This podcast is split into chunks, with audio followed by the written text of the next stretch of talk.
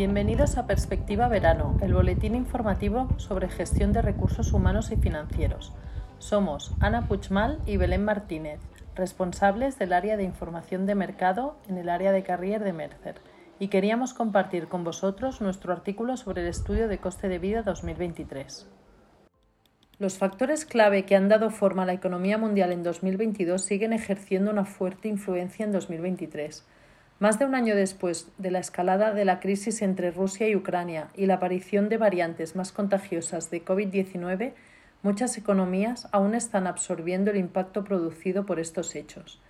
Debido a la reciente introducción de políticas monetarias nacionales agresivas y al endurecimiento de las condiciones financieras globales, es probable que muchas economías experimenten un crecimiento de ingresos más lento este año, junto con un aumento del desempleo. Los niveles de deuda entre muchos países siguen siendo altos y la inflación subyacente aún no ha alcanzado su punto máximo en muchos mercados. La, la, inflación y las fluctuaciones del tipo de cambio están afectando directamente el salario y los ahorros de los empleados en movilidad internacional. En el proceso de, de atracción y retención del talento en asignaciones internacionales, la gestión de la compensación está más vinculada que nunca a las expectativas y demandas de los asignados, así como las privaciones que se han generado a raíz de los sucesos acontecidos en los últimos años. Diseñar paquetes de compensación alineados con la creación de una nueva cultura de talento internacional conducirá a las compañías a revisar no solo las características de su talento global, sino también cada elemento que conforme la compensación y recompensas que percibirá el empleado. Contar con políticas competitivas de movilidad de talento no siempre es suficiente. Los procesos internos y las culturas de las organizaciones a menudo ralentizan la movilidad del talento y crean barreras innecesarias. Este hecho plantea nuevos retos para las compañías que tienen que establecer ayudas y condiciones más adaptadas a las nuevas formas de trabajo en las que compensar por la pérdida de poder adquisitivo o capacidad de compra adquiere una mayor relevancia. El coste de vida es un concepto que representa el valor o precio de los bienes y servicios consumidos por las personas en un mercado y tiempo concreto, y que en movilidad internacional ayuda a determinar si un empleado asignado a una ciudad distinta a su lugar de origen podrá mantener su capacidad de compra o poder adquisitivo. El informe Coste de Vida 2023 de Mercer analiza los precios de una cesta de más de 200 productos de bienes y servicios en 227 ciudades de los, cinco, de los cinco continentes. Hong Kong, una vez más, encabeza nuestra clasificación de ciudades por coste de vida. Le sigue Singapur, que saltó seis posiciones desde el año pasado, empujando a Zúrich al puesto número 3. Los lugares menos costosos en el ranking incluyen La Habana, que cayó 83 posiciones debido en parte a las fuertes devaluaciones de la, de la, moneda a mediados del año pasado, y dos ciudades en Pakistán, Karachi e Islamabad.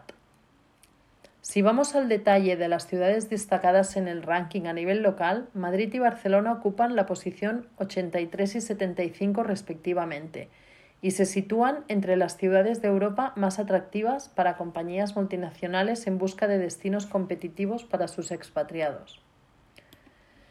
Los empleados expatriados son remunerados aplicando el nivel de, de, precios para mantener su nivel de vida y capacidad adquisitiva. Sin embargo, la actual incertidumbre está reduciendo su capacidad de ahorro, lo que ha aumentado la preocupación de los desplazados por su calidad de vida en sus respectivos destinos, poniendo de relieve la necesidad de las multinacionales de detectar destinos que les aporten mayor estabilidad socioeconómica.